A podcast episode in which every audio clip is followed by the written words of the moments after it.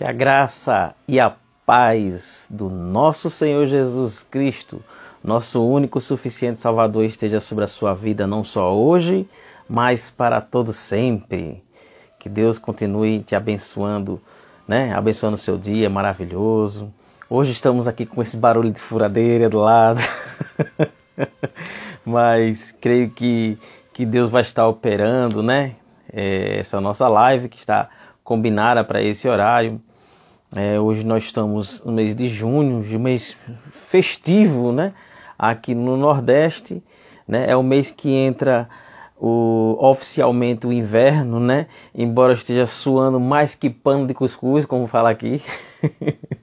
então, é, tá muito calor, gente. Aqui tá calor. Eu não gosto muito de calor, então você vai me ver suando um pouquinho, mas com fé em Deus, né? Vai dar tudo certo. Então hoje nós vamos estar falando com o nosso querido amigo, irmão, pastor Johnny Peterson, inclusive já entrou aqui já.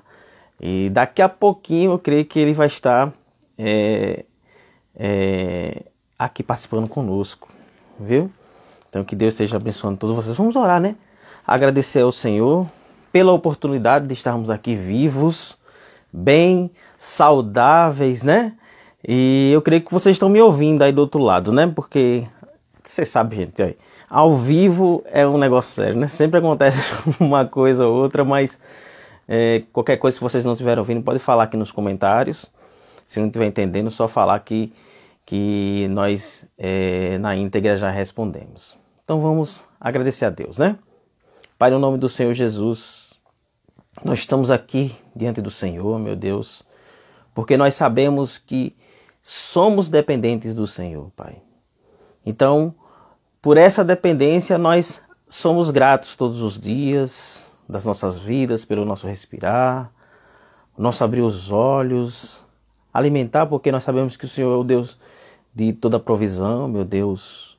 E o intuito desse trabalho, meu Deus, é levantar, meu Deus, recursos para os irmãos que estão lá em Moçambique, meu Pai, eu oro pela vida do pastor Peterson, sua família, meu Deus, que o Senhor venha estar abençoando a família deles ainda mais, meu Deus, porque nós somos gratos pela disponibilidade, meu Deus, está disponibilizando esse material tão rico, valioso, precioso para essa obra, meu Deus, que é a obra do Senhor.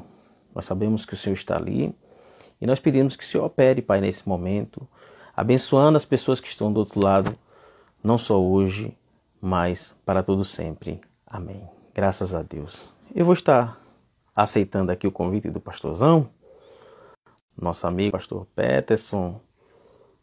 Ele está aqui. E...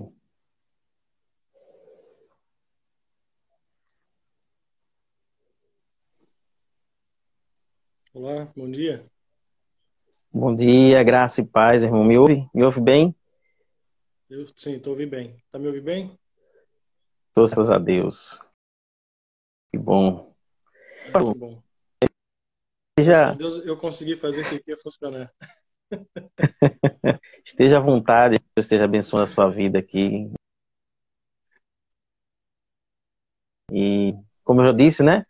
Grato pela sua vida, viu, meu irmão? Por disponibilidade, eu viu? Eu sou grato pela sua vida Amém. e a sua família. Bom, Amém. É, eu, eu, eu, eu, preciso me apresentar, né? Porque eu acho que algumas pessoas não me conhecem. Ah, sou Peterson Carneiro, eu sou casado com a Tatiana Carneiro.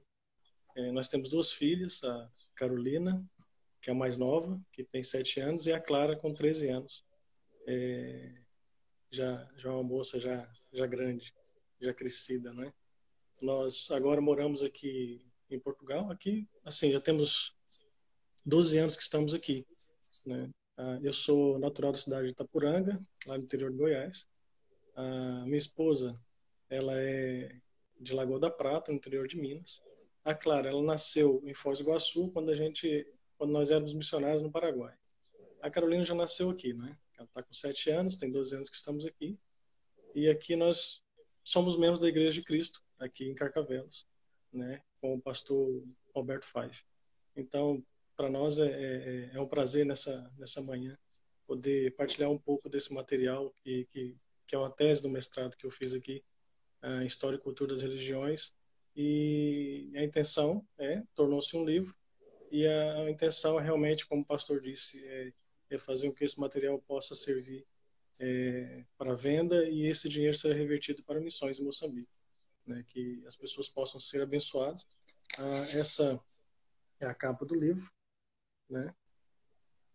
Fala sobre o movimento de restauração do século XIX e o batismo que transforma, segundo Alexander Campbell. É, fala um pouco sobre a história da, desse movimento de restauração uh, que deu início né, à Igreja de Cristo, onde nós fazemos parte. Que bênção, pastorzão. então, cada uma da, das filhas, né, pastor? Foi nascendo num lugar diferente. Vida de missionário é assim, né? Eu acho que nasceu mais é isso. porque nós não saímos daqui, não é? É verdade. Mas que bom, pastor. Então, é uma alegria muito, muito, muito, muito enorme, né? Muito grande tê-los aqui, tê-lo aqui. E eu estou aqui com a pauta na minha mão, daquilo que nós já conversamos, e algumas perguntas que eu creio que muitas pessoas é, ficam, né? Em conhecer, né? Ver o material, Aí muitas não sabem do que se trata, mas é, hoje vamos estar apresentando esse material para as pessoas, para que as pessoas conheçam e sejam muito abençoadas por esse material. Então, pastor, o que seria o movimento de restauração, pastor? Só para que a gente Bom, entenda um pouquinho. Ok, o movimento de restauração, ele hoje é conhecido como movimento é, Stone Camp. Né? Ele deu início é, na primeira metade do século XIX, nos Estados Unidos da América, aonde ali é, metodista, batista, presbiterianos e outras linhas do protestantismo abandonaram ali as, os seus ideais denominacionais a fim de serem unicamente cristãos. Né? Seus principais objetivos era restaurar a doutrina da vida da igreja ao modelo estabelecido pelo Novo Testamento e a evangelização dos perdidos. Interessante era que a intenção não era não era uma reforma, mas sim restaurar. Né? Nós nós vemos muito é, o pastor Bruno Moraes falar sobre isso, né? E ele dá um exemplo interessante que ele fala sobre a diferença entre entre uh, uma reforma de uma casa e a restauração de uma casa. Né? Quando a gente vai fazer uma reforma na casa, não nos preocupamos com a cor da casa, se, se não, vou reformar diferente, né? Você vai trocar a casa de banho não, né? Aqui em Portugal é casa de banho, aí é banheiro, né? Então você vai, vai trocar o azulejo ali, é, se, se é reformar, vou trocar, vou colocar um novo. Agora, se, se é restaurar, não. A preocupação é manter a, a, o azulejo original. Né? E muitas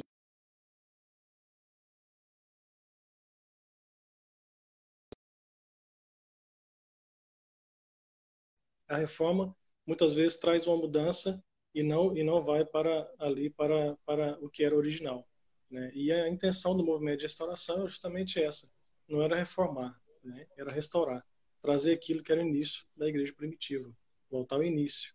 Né? A igreja é, havia perdido isso e, e, e, ele, então o que aconteceu foi esse, esse desejo de dessa restauração, trazer ao original, né? aquilo que é puro tanto na letra como no espírito e na prática. Né? Tinha alguns lemas, né? não vou citar todos, mas alguns é, é, onde a Bíblia fala, nós falamos, onde a Bíblia cala, nós calamos no essencial a unidade, no não essencial liberdade, em todas as coisas o amor. Outro também que se usava era usar os nomes bíblicos para coisas bíblicas, isso é muito importante. Né? Nenhum credo, somente Cristo. Nenhum outro livro, somente a Bíblia. E a Bíblia é a nossa única regra de fé e prática. E, e por último, que eu gostaria de lembrar, era não somos unicamente cristãos, mas somente. Não somos os únicos cristãos, mas somos cristãos, né? Somente cristãos. É, é aquela ideia de, de não somos os, os únicos, mas somos é, junto com todos, um só corpo. Que bênção, pastor. Muito importante, viu, esses lemas. Até tem um amigo nosso, o pastor Cláudio, lá de Simão Dias, né, uma cidade aqui vizinha. Vizinha, né, fica a 100 quilômetros, né? Vizinha é Portugal, né, que fica ali do outro lado do córrego, né? pertinho. É, então, aqui pertinho, né? Praticamente do outro bairro, né? Daqui a 100 quilômetros, em Simão Dias, esse pastor, ele fica muito encantado com os lemas da Igreja de Cristo, né? Que são muito bem pensados, né? E, e atual, né? Nós vemos que ele é uhum. atual. Esses porque, lemas. Ele, é, ele, é atual porque é baseado na, na, com base na restauração mesmo daquilo que é original, né? Então, por isso que ele continua atual, porque a Bíblia é atual. A Bíblia não precisa ser, é ser renovada, não precisa ser alterada, não precisa é, de nada. Ela é atual e sempre vai ser atual. Que presente esse que você está nos dando nessa manhã com essas informações. Pessoal, vocês estão assistindo, não se esqueça de estar compartilhando com as pessoas que não estão aqui ainda, viu? Para que elas sejam presenteadas com essas informações, com essa palavra, né, que nós sabemos que vem da parte do Senhor, viu? E lembrando que o livro, que o vídeo vai estar disponível depois, certo? Aqui no perfil, disponível 24 horas por dia, todos os dias da semana, para as pessoas que estão em casa, viu? O pastor, qual foi o seu primeiro contato com esse movimento? Bom, isso foi muitos anos atrás, pelas barbas brancas dá para notar, não é? É, eu tinha por volta aí dos 10, 11 anos de idade. É, como eu disse, eu sou de Itapuranga, né, uma cidade interior do Goiás. Então, foi foi para lá, foi enviado para lá um missionário chamado Geraldo Ranquist. E ele foi enviado para lá para poder dar início a uma igreja de Cristo, juntamente com a sua esposa Meire e o pastor é, Joaquim Pereira, a esposa Alete e seus filhos foram para lá dar início à igreja de Cristo.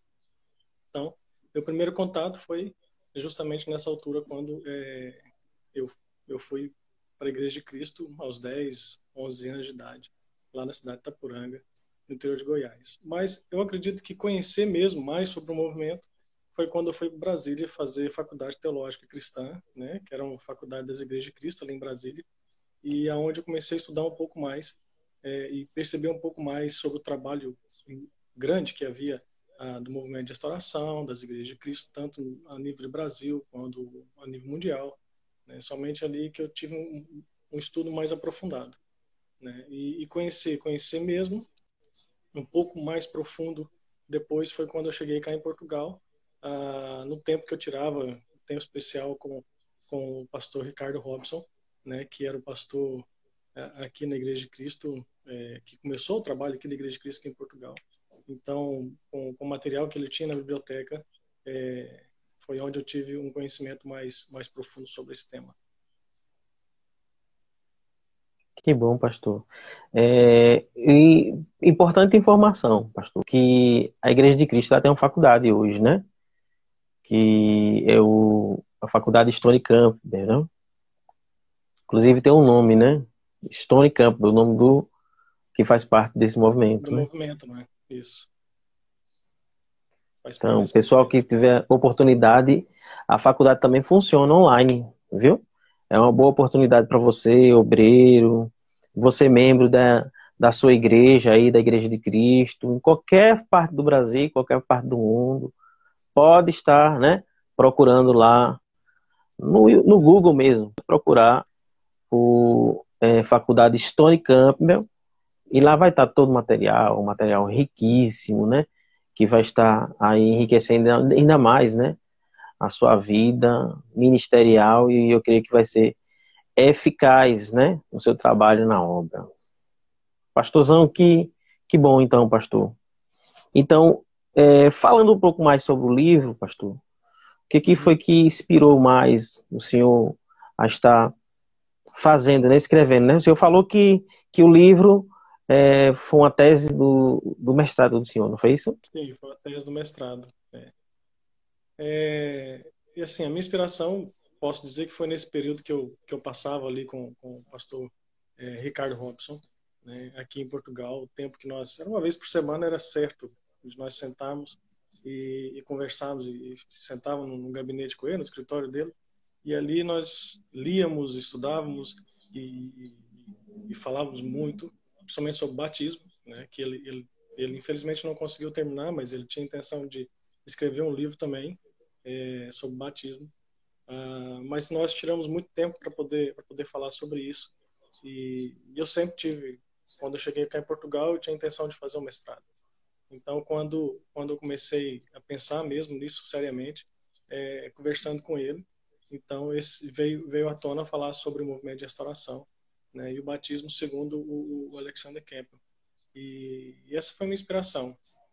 A inspiração foi, foi realmente tentar trabalhar dentro daquela que era a paixão do, do, do, do irmão Ricardo, né, falar sobre batismo. E só que aí eu queria falar também sobre o movimento. Então, isso trouxe uma vontade maior. E outra coisa também é estar num, num, numa universidade é, federal, né, uma universidade não não cristã, onde você tem a oportunidade de poder ali ter um material ali exposto é, de uma forma ou de outra a falar realmente do amor de Deus, do arrependimento, do batismo que transforma, a falar de Cristo, né, é, de uma forma bem aberta, sem, sem medo, sem, sem preocupação é, com aquilo que vão dizer. É? Geralmente, talvez no Brasil, talvez isso não seja tão, tão pesado como aqui em Portugal, mas é, é um material evangélico, um material mesmo bíblico dentro de uma, uma universidade não cristã é, pode, trazer, pode trazer uma, uma, um bom resultado para aqueles que vão lá um dia buscar na pesquisa do, dos materiais que estão ali. É? Então, meu tempo, minha inspiração, posso dizer que foi, que foi realmente esse tempo com, com, com o irmão Ricardo. Pastor, então quer dizer que todo o material fica na, fac... na universidade, é? Pessoas têm acesso? Sim, sim. Já tive pessoas que entraram em contato comigo a, a dizer, a perguntar se eu era aquela pessoa daquele material que, que leram lá na, na, na, na, na faculdade. Né? Pessoas mesmo do Brasil já, já entraram em contato comigo a perguntar se eu era aquela pessoa. Entraram em contato pelo Facebook. Porque encontraram material no, no fica né, no, no site da, da, da universidade para poder ter acesso. Coisa boa, né? Todas as coisas cooperam para o bem daqueles que amam a Deus, né? Amém. E, eu creio que Deus fez, né, com que o seu trabalho fosse ali feito naquela faculdade, né? Cooperando para a obra do Senhor, né? Alcançando vidas, né? Nós temos, nós Às temos vezes... que aproveitar, aproveitar as oportunidades para poder falar, falar de Cristo, né? E quando nós estivemos no Paraguai também eu entrei na universidade lá com a intenção de, de, de falar de Cristo na universidade. Aqui também é a mesma coisa. Não podia perder a oportunidade. Fazer duas coisas. Uma que eu queria fazer um mestrado e outra para poder também, é, lá dentro da universidade, nas aulas, ter a oportunidade de falar é, do amor de Cristo. Né, de falar para as pessoas que não acreditavam, pessoas na sala que muitas vezes falavam que, que a Bíblia não é verdadeira, que aquilo não passa de um, de, de, de histórias, né? E, e, pessoas que depois me ouviram um pouco a falar realmente de quem realmente é Deus. O senhor passou quanto tempo mesmo, pastor, lá em, em, no Paraguai? Três anos. Três anos. E as mesmas dificuldades que o senhor teve no Paraguai foram as mesmas que teve, em Portugal? Não? Não, são diferentes. São, são diferentes. Diferente. Uh, são diferentes. Nós sentimos no Paraguai realmente é, pessoas são são é, são mesmo religiosas praticantes. Ah, já em Portugal hum. já são religiosas não praticantes. Né? Então encontram barreira, são barreiras diferentes. Entendi. Lá o senhor estudou o que mesmo no, no, no, no Paraguai? Lá só fiz dois anos de jornalismo, somente para poder ter esse contato com, com as pessoas dentro da universidade. Entendi. Entendi. E aí aproveitou já, levou a, a, a palavra para as pessoas, né? Isso. Lá tem um missionário da, da Igreja de Cristo, né? O Bispo Danilo, né? É, o pastor Danilo está lá. Ele conhece o senhor, né? O senhor conhece ele, né? Sim, sim, já teve Danilo. Hum, é uma benção ele, né? Rapaz, um ativo ali, viu? Corre para cima, um lado, corre para outro. É, carro com o assoalho vem da estrada, saindo de Goiás para lá, ele conta cada história. Via de missionário não é fácil não, né, pastor? Não é fácil mesmo, né? Acredito que são muitas dificuldades que vocês... É prazeroso, né? Graças a Deus. Então, pastor, tem outra pauta aqui, né? Então, sua inspiração. É, nós vimos aí que o senhor passou. E o que você poderia assim é, destacar, pastor, é, de mais importante nesse, nesse trabalho, pastor, do, no, seu, no, no livro do senhor? Bom, é assim, eu, eu, eu posso ter como, como parte mais importante para mim é o finalzinho do capítulo do capítulo 2 e a parte do capítulo do capítulo 3, né? Para mim essas são, são as partes mais que mais me chamam a atenção, porque nessa na no, no final do capítulo 2, é, eu vou até abrir aqui o livro para que possamos. É bom, vai compartilhando com a gente aí, vai dando spoiler do livro. É, ele, eu, começo, eu começo a falar assim: ao falar sobre o tema do batismo nos seus sermões, é, Alexander Campbell passou a ensinar que o batismo era uma ordenança ah, praticado pelos apóstolos e que estava diretamente vinculado com o evangelho da salvação, com base na declaração de que aquele que crê e for batizado será salvo. Né? E, e, aí eu cito também uma parte de um de um sermão de Charles Spurgeon que ele fala que ele fala assim: aquele que crê que crê em Cristo toma-o como seu mestre, bem como seu salvador. E Cristo, portanto, diz-lhe: vai e faça assim e assim. Se o homem se recusa a fazê-lo, ele assim prova que ele não tem intenção de ser discípulo do mestre. Então, é uma coisa importantíssima, né? É algo que o que, que e Alexander Campbell é, defendeu muito sobre o batismo. Esse batismo realmente é um batismo transforma e, e, e é uma ordenança, ordenança de Cristo. Né? Não é uma opção. Spurgeon fala justamente isso. Se você rejeita o batismo, então você está rejeitando a Cristo. Você não você não está, você não está rejeitando um, um, algo da igreja. Você está rejeitando a Cristo. É um mandamento de Cristo. Né? Então é algo que nós temos que, que ter ideia que o batismo é uma ordenança de Cristo. Né? É uma ordenança. Ele não foi, ele não é um, não é um, não é algo instituído pela igreja. Foi instituído por Cristo. Né? Isso é uma coisa que nós temos que ter, ter isso, ter isso como como ideia. Também outra coisa que, que para mim é, é, muito importante é quando quando é, Alexander Campbell, em um dos seus livros, ele fala sobre a mudança de estado. Né? Ele fala com a pessoa é, quando traz a mudança de estado, ele ele ele é transformado, né? Ele é transformado, ele é transformado ali e muda. Deus muda o seu o seu coração. Ele é mudado é, de, de, naquele estado de morto para vivo. Nós, nós passamos de morto para vivo. E isso, e isso nós acontece, acontece quando? Quando nós nos convertemos e somos batizados.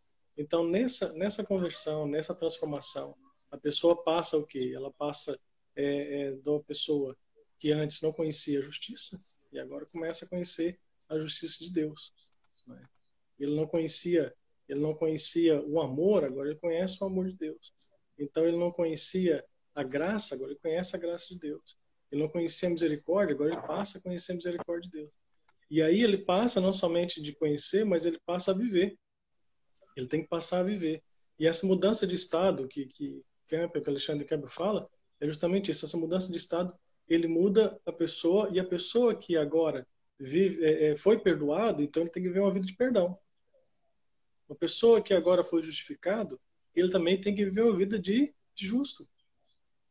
Então, essa mudança de estado vai fazer com que a pessoa que, recebeu a graça passe a viver uma vida de graça para com os outros, né, de misericórdia para com os outros, né, de amor para com os outros. Então, toda essa, essa transformação que acontece na vida é, é, é o, que, é o que Alexandre Campbell fala. É uma trans, o batismo que transforma, ele transforma, transforma a pessoa nesse sentido, porque a pessoa, quando ela vai ao batismo, é batismo é, ele vai, vai se batizar, vai identificar com Cristo nas águas do batismo, então ele, ele, realmente assume aquela identidade. E é uma, é uma decisão consciente, não é uma decisão inconsciente, é uma decisão consciente. E essa decisão consciente traz consigo ah, realmente essa mudança e essa e, e, esse compromisso e essa é, como podemos dizer essa obrigação que nós temos de viver essa vida. Então, viver, receber o amor de Cristo, agora é, tenho que viver de amor, com amor para com o próximo. Tenho que praticar esse amor, tenho que praticar misericórdia, tenho que essa mudança de estado. E as mudanças de estado acontecem realmente quando nós é, nos entregamos totalmente a Cristo. E o batismo, esse batismo que transforma, ele faz parte justamente disso, é de uma entrega total, né? uma entrega é, integral a Cristo Jesus, né? como Senhor e Salvador da minha vida.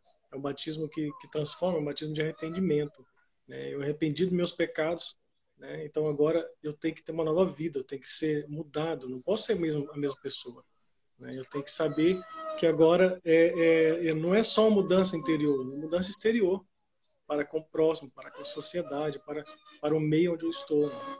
Então, para mim, o contexto geral dentro desse livro ah, que, que, que, mais que mais trabalhou no meu coração foi ver essas palavras de, de Alexander Campbell a, a, trabalhar sobre essa mudança, a mudança de estado, toda essa e, trazer isso como ordenança, um peso maior sobre o batismo, né? Que muitas vezes ele é visto como como um acessório da igreja, mas na verdade não é um acessório ah. da igreja.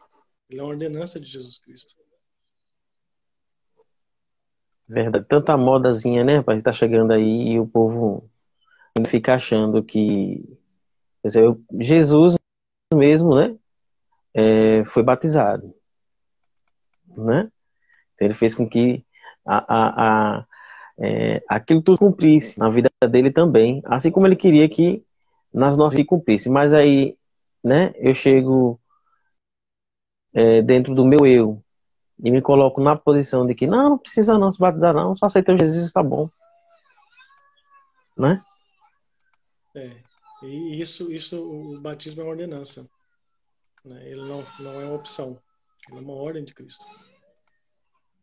É verdade. E temos que, que cumprir essa ordem, né? Que o Senhor nos deu. Colocou como um ensinar, princípio. Né? E temos que ensinar na igreja realmente o, o, o, o significado do batismo, né? é, que isso é importantíssimo, porque nós temos nós temos que ter em conta que, que na altura, na, na, o batismo na altura, é, quando foi instituído ali no início da igreja, ah, ele, ele, ele, tem o mesmo significado que hoje. A diferença é, é, é, é a época, o contexto que nós vivemos. Naquela altura, o batismo não era algo novo. O batismo já era algo vivido, é, é, já existia o batismo dos prosélitos, se nós olharmos dentro da, das escrituras, vamos ver lá um termo escrito lá, prosélitos. Então eram, eram gentios que queriam se converter ao, ao judaísmo e eles tinham que passar por um batismo. Né? Depois de circuncidar, tudo aquilo passava pelo batismo.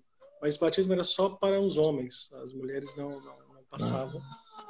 E, então era um batismo já era conhecido. Então quando João Batista, eh, João vem, vem trazer o batismo, ele começa a falar do batismo de arrependimento. E era um batismo para todos, para todos né, para homens, para mulheres, para gentios, para judeus, né, que os judeus não batizavam porque achavam que não precisavam do batismo.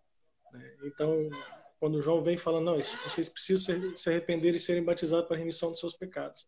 Então, ele traz aquilo de uma forma muito dura muito clara, a necessidade de se identificar com, com Jesus Cristo, né, na morte e ressurreição. Depois, Jesus coloca aquilo como ordenança e, e, e, e depois vemos lá os apóstolos praticarem aquilo e a igreja começou a praticar aquilo porque era uma ordenança de Cristo. Só que naquela altura, uma pessoa que se batizava era uma decisão muito, muito séria diante da sociedade, porque quando ele se identificava nas águas, as pessoas sabiam que ele, que ele, ia fazer aquilo. Então, quando ele fazia aquilo de frente, a, a expor mesmo a sua, a sua fé em Jesus Cristo, ele estava é, como que rejeitando a sua cultura judaica. Mostrando para todos realmente, olha, não, eu acredito nesse Messias.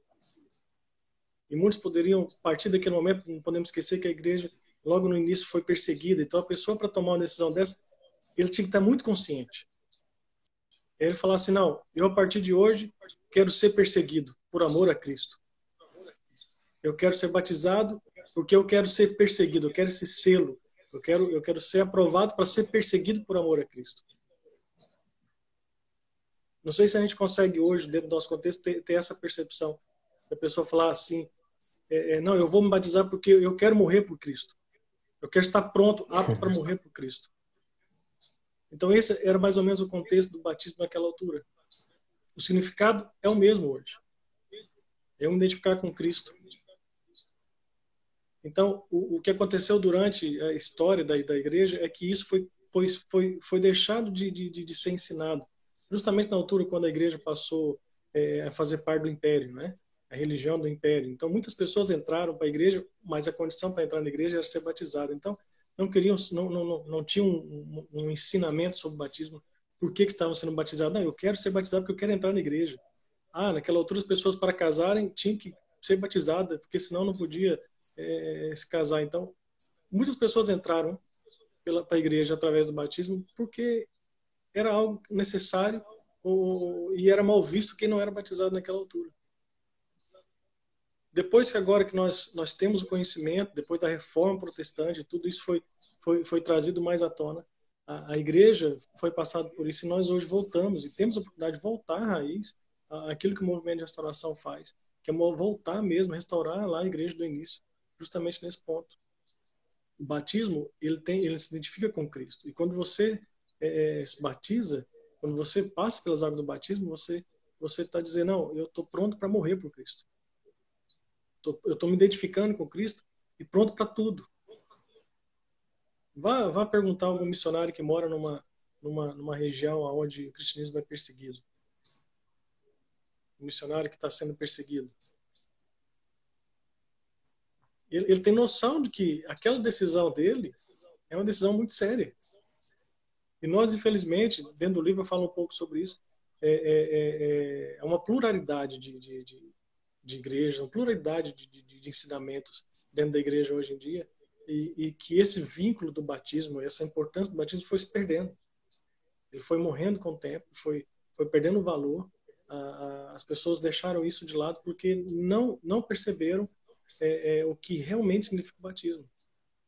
Que eu entregar-me totalmente a Cristo ali, no, na, na, identificar com Ele, a ponto de dizer, estou pronto para morrer por Cristo. A qualquer momento. Eu estou pronto para morrer, por Cristo. E, e nós precisamos, é, a igreja hoje precisa perceber que sobre o batismo não é uma coisa banal. Nós temos que ensinar realmente o significado do batismo. É uma decisão muito séria. Não é uma decisão que pode ser tomada assim somente porque eu quero fazer parte da igreja. É uma decisão que tem que ser tomada pensando é, que eu quero realmente me identificar com Cristo Jesus e quero assumir essa posição diante da sociedade, diante do mundo, independente do lugar. Eu acho que era. Talvez a pessoa fique achando que é só um ritual, né? É. É um simbolismo. Né? É, é, algo, é algo muito mais profundo, muito mais do que isso. É algo que, que, tem, que tem ali uma confissão, uma entrega total. É, o batismo sem essa confissão, sem essa entrega total, perde todo significado.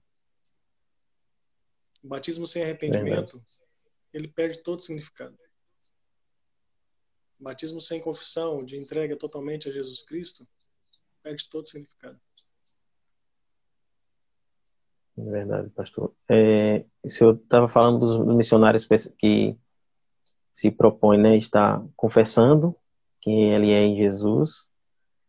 E eu lembrando aqui do pastor Geraldo Borges, né, que na, na, quando ele foi da primeira vez, teve que se esconder embaixo da pilha de escombro de um caminhão para não ser descoberto ali, senão ele seria morto, né? Ele foi no período de guerra para Moçambique ali.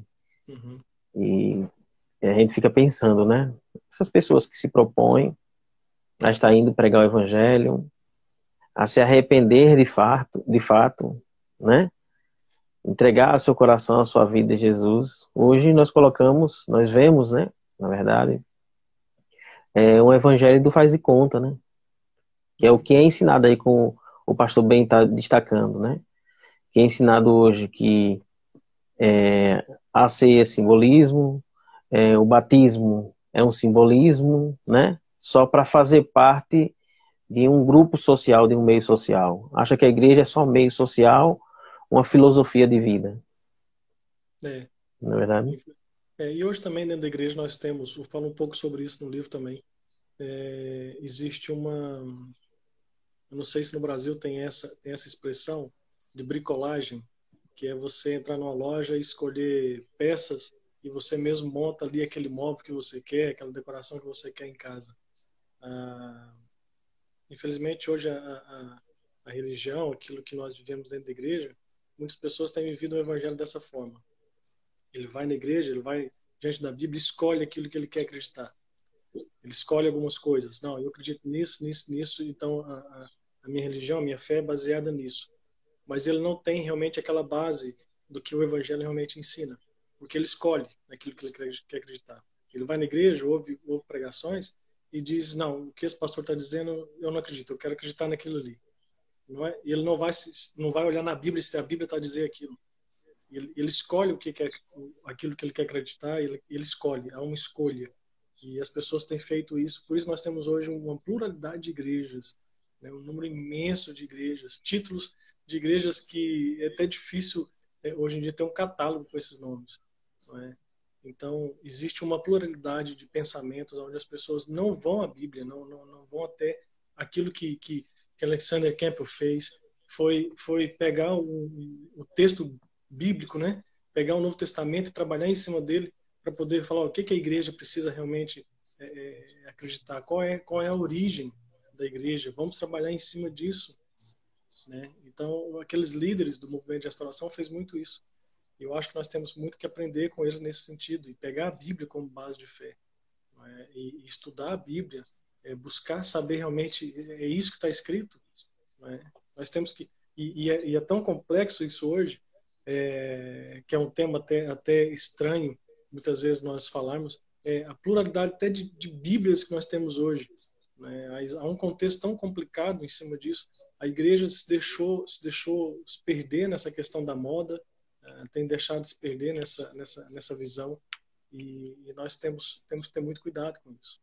Né? Nós temos que buscar realmente conhecer, saber o que a Bíblia diz sobre tudo aquilo que tem acontecido. E, e, tem sido tem sido um tempo um tempo onde, por exemplo, é, nós temos uma facilidade muito grande né, de acessar acessar tudo hoje. Ah, temos uma liberdade, né? A princípio dizemos uma liberdade ah, para expressar a nossa a nossa fé e tudo mais. É, mas não é bem assim. Essa liberdade essa liberdade na verdade ela ela nos faz realmente é, não sermos na, na maioria das vezes verdadeiro realmente com aquilo que o Evangelho diz. Né? nós precisamos aprender realmente ver o que, que a Bíblia está falar sobre sobre tudo aquilo que, que tem sido ensinado hoje por aí. Temos que voltar à origem, temos que voltar à origem. Ah, e um ponto principal é esse, é o que realmente é a ordenança de Cristo. Né? Imagine se hoje, né, as pessoas, né, para se converter ao Evangelho, fosse convidada também a, né, a entregar sua própria vida. Não no sentido de mudança, né? Que hoje, quando as pessoas falam, ah, entrega a sua vida a Jesus é, e você vai ter uma mudança na sua vida. As pessoas já pensam logo numa mudança financeira, né?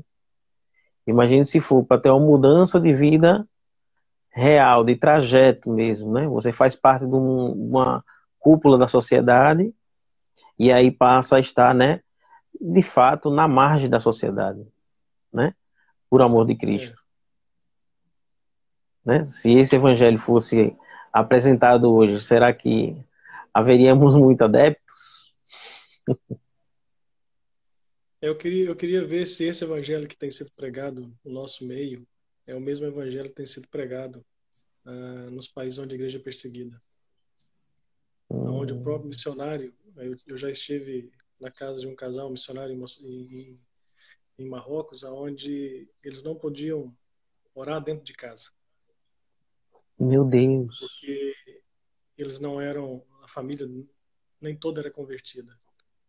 E, então não podiam fazer, ter liberdade dentro da própria casa. Porque senão poderiam ser é, é, denunciados e poderia ser preso. E nós perguntamos, então por que vocês continuam aqui? A resposta é simples. Por amor a Cristo. Meu Deus. João estão ali para poder pregar o evangelho, viver ali, é, verem seus filhos sendo muitas vezes maltratados na escola porque são cristãos. Ah, e será que esse evangelho que é pregado no nosso meio hoje, dessa mudança e tudo mais, é, é o mesmo evangelho que é pregado lá? Para aqueles que, que vão continuar sendo perseguidos, vão passar por dificuldades. Não melhora, né, pastor? Parece, parece que o contexto ao redor não muda nada. Mas a mudança não é, é. não é do lado de fora, a mudança é dentro do coração. É a mudança de estado. Essa mudança que o Evangelho prega. Infelizmente, entrou um marketing dentro da, da igreja e esse marketing ele quer alterar o que a Bíblia diz. Eu queria ver se, se esse evangelho que é pregado muitas vezes hoje é o mesmo evangelho que Paulo pregava. Eu queria ver se é, é, quem iria pregar esse evangelho que tem sido pregado hoje quando Tiago foi degolado. Meu Deus. Um dos, dos três que andavam com Jesus Cristo, um dos três principais discípulos, andava com Jesus. Eles oraram, pediram para que aquilo não acontecesse, e aconteceu, e ele foi degolado. E o que eles fizeram? Continuaram. Eles não desistiram. Por isso o evangelho chegou até nós. Não é esse evangelho que tem sido pregado ultimamente.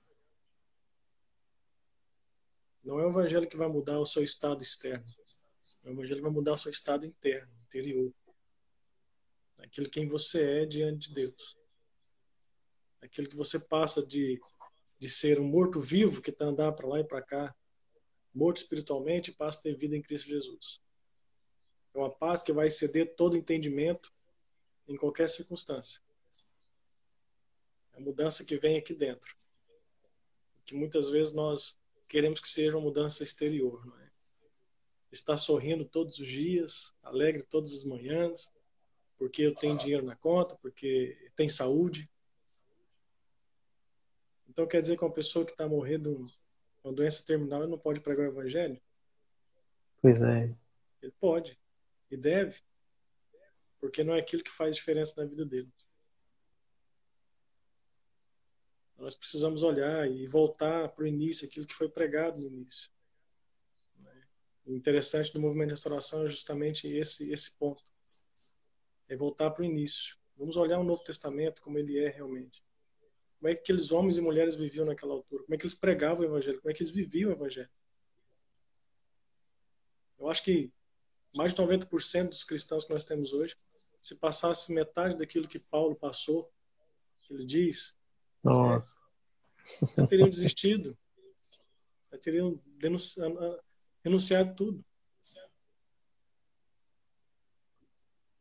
Nós temos que voltar realmente à, à igreja primitiva.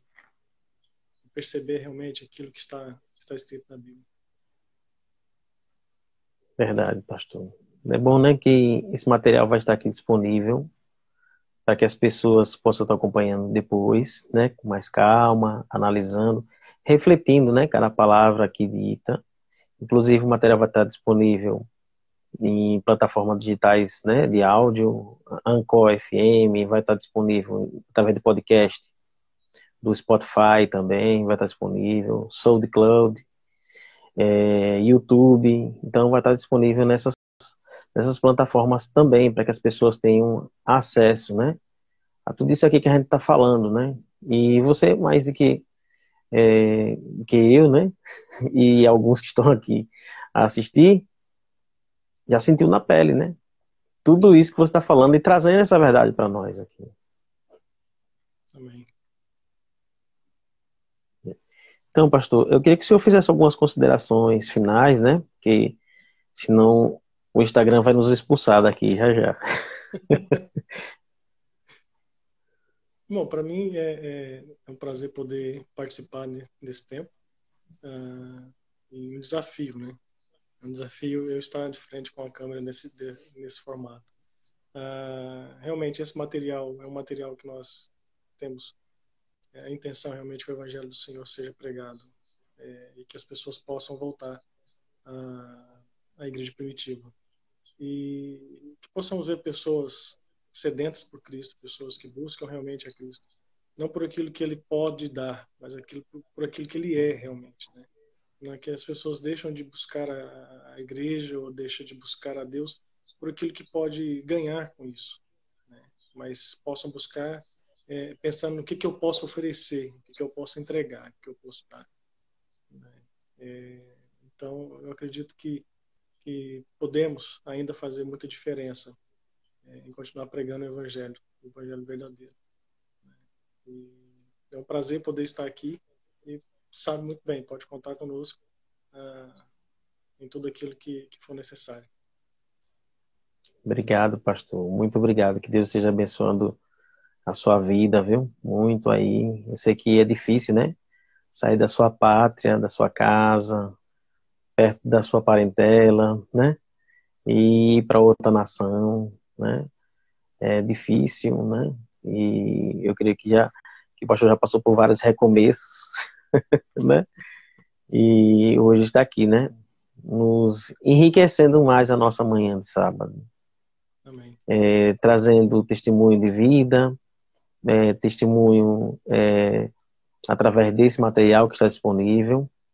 Repito, para ajudar, né? Hoje, né? Nós, é, o pastor disponibilizou, né? Vai disponibilizar um, até através do, do pastor Geraldo Borges, vai estar na mão dele também o material. Eu, e né? ele vai estar vai ser, vai ser revertido para para o trabalho missionário em Moçambique. Amém. Essa é uma benção. Inclusive, nós vamos colocar na descrição aqui, né, no comentário, o link para quem já quiser adquirir, né, o, o livro através da plataforma Amazon. Está disponível Isso. já lá, né, pastor? Isso, já está disponível lá. Então a pessoa pode estar tá adquirindo o material. E eu uhum. creio, gente, aí, encorajo vocês a estar comprando esse material, é, vai estar ajudando muito, principalmente a sua vida, a forma que você pensa hoje com relação ao Evangelho. Eu creio que vai estar é, restaurando um pouco, né, os nossos conceitos, né? E aí vamos deixar de pensar mais no nosso conceito e pensar mais no conceito de Cristo Jesus. Amém. Pastor, obrigado, viu? Obrigado. E todos vocês que estão aí participando conosco, que Deus esteja abençoando a sua vida não só hoje, mas sempre, né? Vamos estar amanhã, né? Se tudo der certo, também vamos estar passando uma live com o pastor Oscar Barreto, aqui da Bahia, pertinho. aqui é perto, pastor. O pastor Oscar. É perto. É. Aí tem esse córrego pequeno aí, né? Que leva algumas horas para chegar, né? Do outro lado, né? Tá fazendo frio, pastor, aí? Tá começando o calor. Mas o calor daqui é tá diferente. Tá né? Ah, sim. Que aqui diz que tá no inverno, mas já tá calor, sabe? mas é isso, gente. Então, que Deus esteja abençoando todos vocês. Pastor, mais uma vez, obrigado. Que Deus esteja abençoando a sua família, o Senhor, o trabalho, o ministério, a obra, viu? Amém. E tudo aquilo que o, o pastor vem estar fazendo. Meus irmãos, que Deus abençoe a sua vida, viu? Não só hoje, mas para todo sempre. Que Deus abençoe vocês. Estamos encerrando. Amém.